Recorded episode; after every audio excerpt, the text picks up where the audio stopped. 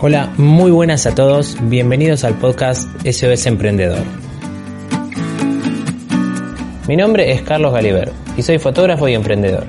En este espacio vas a tener todas las herramientas para que tu emprendimiento sea un éxito. Voy a hablar de fotografía, que es mi especialidad, y además voy a traer especialistas de diferentes áreas aportando información muy valiosa para tu desarrollo personal y comercial. Entre ellos, contadores, coach financieros, especialistas en organización de empresas y mucho más. Quédate con nosotros, que ya empezamos.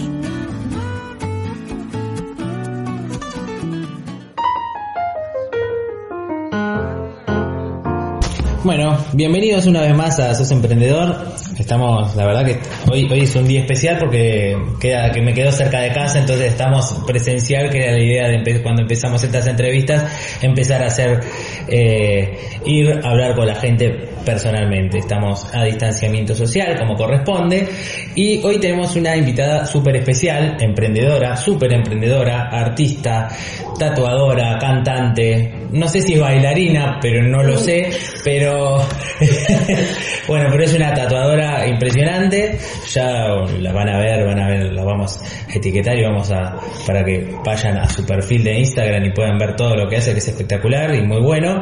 Así que bueno, bienvenida Débora Tomé, estoy feliz de tenerte conmigo, ¿cómo estás? Muchas gracias, muchas gracias por la invitación, todo muy bien.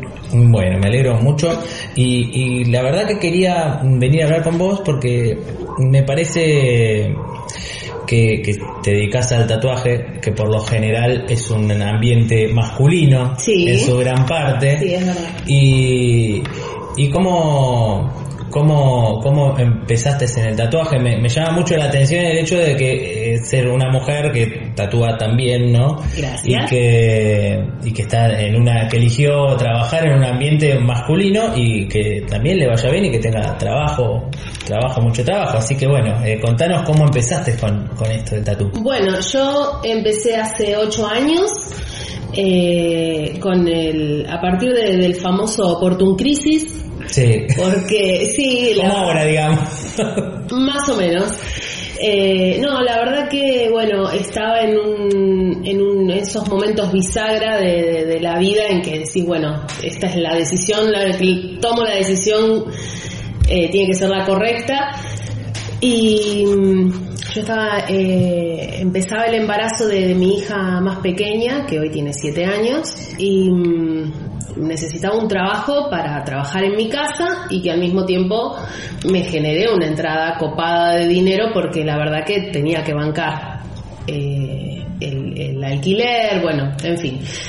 Y, y mi vieja, que yo, eh, espero mamá que no escuches esto, yo siempre digo que es como el cometa Halley, viste, que aparece eh, muy de vez en cuando, pero cuando aparece es brillante. Porque la verdad que me dijo, yo te presto eh, la tarjeta de crédito en su momento, eh, cómprate el equipo.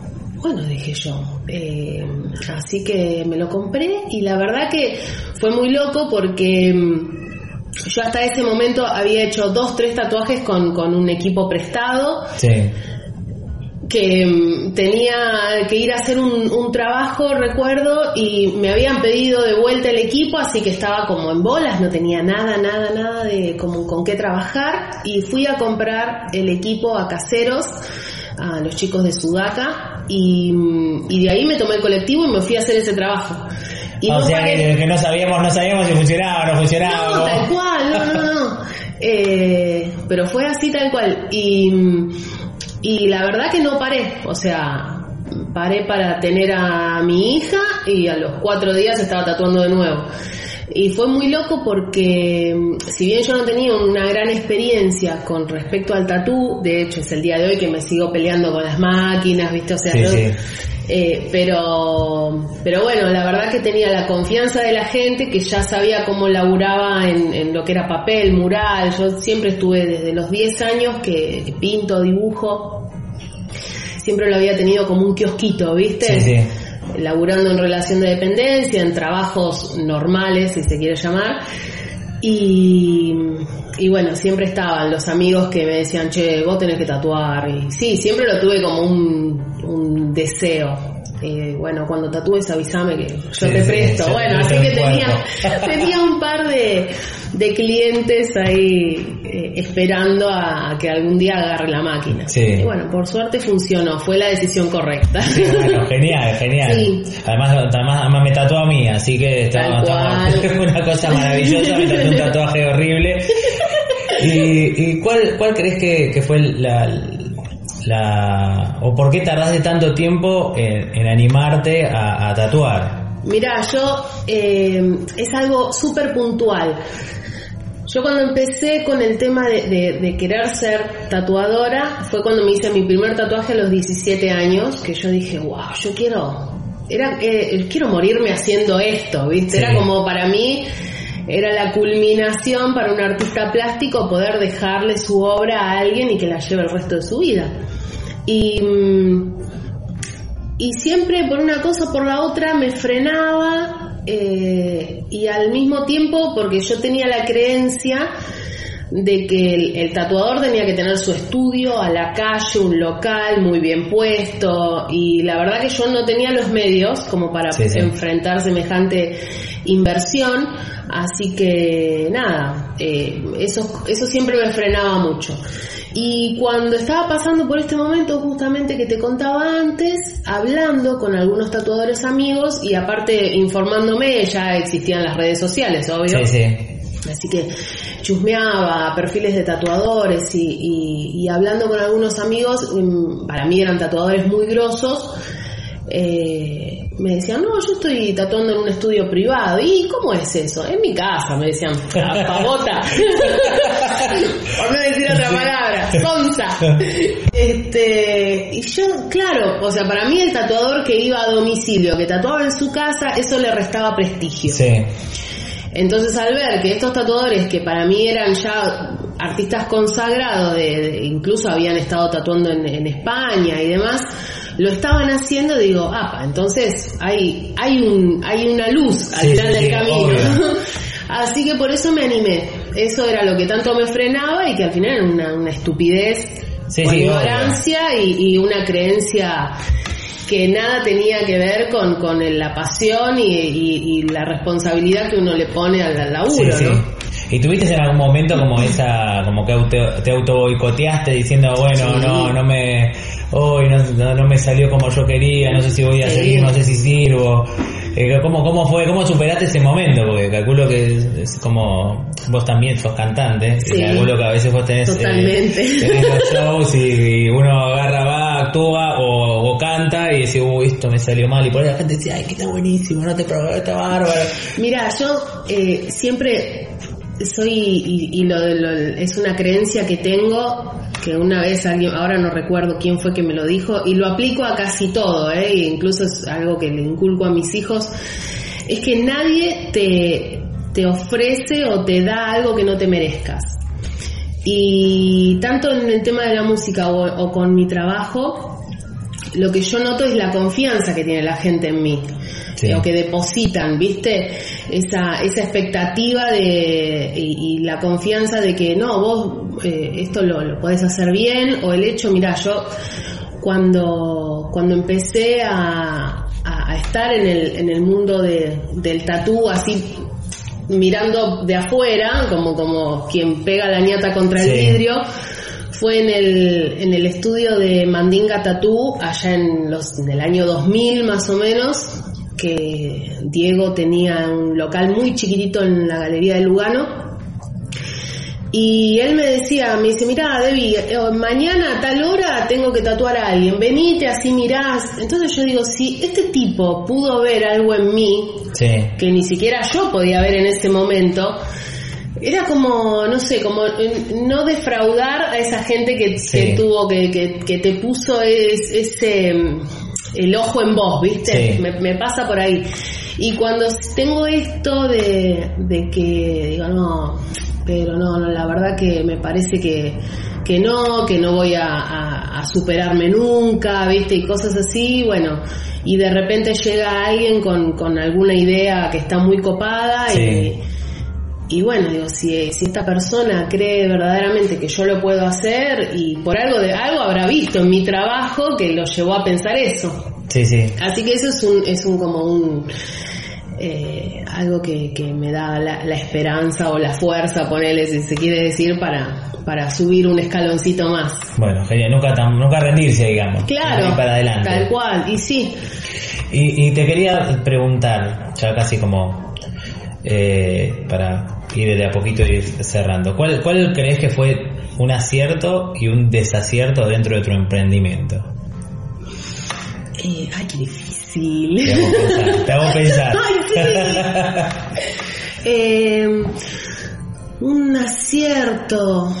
Eh, bueno, no sé, yo eh, lo, lo, que considero un acierto hoy por hoy es el hecho de, de poder laburar de manera privada porque a mí me sirve eh, para organizarme, digamos. Sí.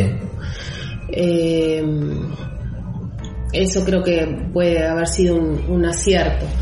Eh, y un desacierto, qué sé yo, a ver qué puede ser. Y todavía lo que considero que me falta, no, no sé si un desacierto porque todavía estoy a tiempo de, de, Sí, sí. De recuperar el tiempo perdido, pero es, es hacer un, un, buen estudio o aprender bien sobre el manejo de las máquinas y el Sí, funcionamiento. Y, y No, pero igual no es un mal. es una cuestión de aprendizaje. Pero Sí. hay algo que por ahí vos hiciste dentro de tu emprendimiento que, que- que te me fue como el culo. como- Eh, por ahí, ponele, había, um, yo hablé con unos, unos chicos que que lo que decían era que, que ellos estuvieron en eh, Shark Tank en Colombia Ajá. y hacen hacen eh, ropa para la playa, playera, Sí. ¿viste? así que camisas floreadas y todo ah, eh, se dice hecho a la abuelita y es todo como preservando el trabajo de la gente, haciendo cosas de calidad, pero calidad en todo sentido, desde, Sí. el- desde la persona que hace las cosas hasta cómo te llega el- la mercadería. Y el desacierto que habían tenido, por ejemplo, para que te des una idea, era que ellos el primer año que hicieron, eh, para Navidad, eh, no hicieron stock suficiente. Entonces, el primer día de poner el 23 ya se quedaron sin stock Claro. para el 24, entonces Navidad lo pasaron cerrado porque habían hecho poco stock. Claro. No sé si en algún momento tuviste algo parecido o... Y a mí con, con, eh, con el tema este de, bueno, por ejemplo, el desacierto, si querés llamarlo de alguna manera, es, es no, eh, eh, también podría ser lo mismo, el hecho de trabajar en mi casa no me permite estar todo el día tatuando. Sí, ¿Viste? Entonces, eh, generalmente me lleva a tener eh, turnos con bastante demora sí. pero la verdad es que mm, le veo el lado positivo de decir, bueno, estoy laburando en mi casa y estoy laburando en mi casa y, y hago realmente lo que puedo, Sí, sinceramente, ¿viste? Me, me gustaría, qué sé yo, poder tener cuatro manos, pero pero hay cosas que no, no dependen de mí.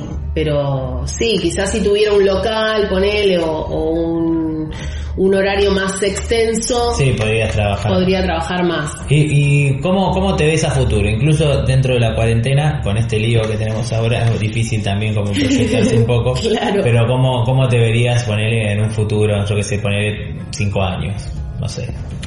Si bien hoy aprendimos que no se puede proyectar tanto, Claro, pero sí, bueno, como bueno. tu imaginario, como poner tu ideal. cuesta nada. Soñando, vamos a soñar. Eh, y a ver, ¿cómo me gustaría? Bueno, me gustaría, qué sé yo, poder eh, tener un, un espacio mejor todavía para, para poder laburar, quizás no necesariamente en mi casa, podría Sí. ser también de forma privada, me parece que es lo más cómodo. Eh, quizás con, con otros tatuadores, viste, un Sí. estudio privado así como compartido, Eh, no sé, algo, algo más lindo, por decirlo de alguna forma.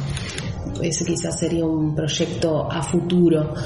Y, y después, bueno, ojalá algún día poder dedicarme solamente a algún estilo que me guste, Sí. ¿viste? Pero también me da a veces un poco de miedo de decir, va a terminar siendo algo muy monótono. Claro. Así que, pero bueno, ese podría llegar a ser el ideal del tatuador, ¿no? Sí, sí, sí, obvio, obvio. Bueno, entonces, y para terminar, ahora cerrando, si podés dar algún consejo o alguien que por ahí está emprendiendo de a poquito, que no se anima, Sí. que está ahí, que duda, que no... Bueno, yo tengo, tengo varias amigas eh, y amigos que son emprendedores y o incluso cuando alguien viene acá al estudio y mientras lo estoy tatuando me dice y, cómo es y cómo te animaste y, a mí me gustaría.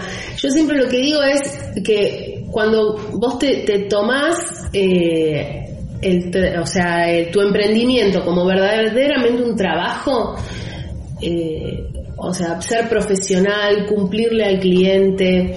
Eh, en mi caso, la verdad que, no sé, contados con, con los dedos de las manos las veces que en ocho años tuve que cancelar un turno, por ejemplo, ¿viste? Trato de que, de que eso pase lo menos posible.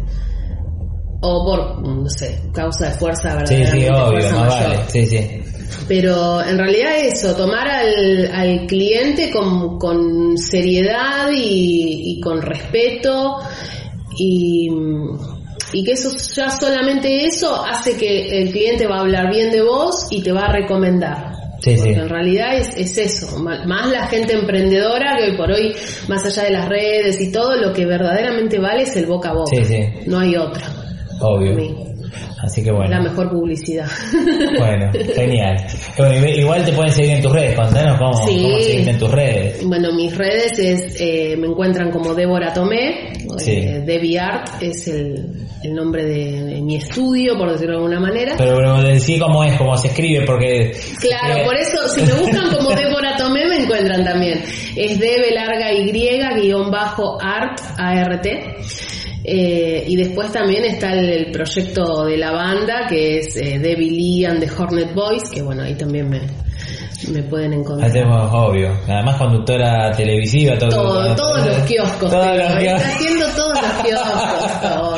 Así que bueno, bueno, muchas gracias. No, Débora, gracias eh, por la invitación y bueno, espero que sirva la- mi experiencia. Obvio, obvio, cómo que no, cómo que no. Así que ya saben, cuando se quieren hacer un tatuaje eh, de todas partes del mundo pueden venir acá a Buenos Aires sí. y eh, en- apostada acá en la zona oeste. Exacto. Así que bueno, muchas gracias y bueno, nos veremos la próxima vez. Ca- capaz que en algún momento podemos hacer de, por tu parte musical y hacemos, podemos, se puede hacer Cuando también. quieran, cuando cuando, quieran. cuando esté por, por ir a, a Cosquín Rock. Claro, sí.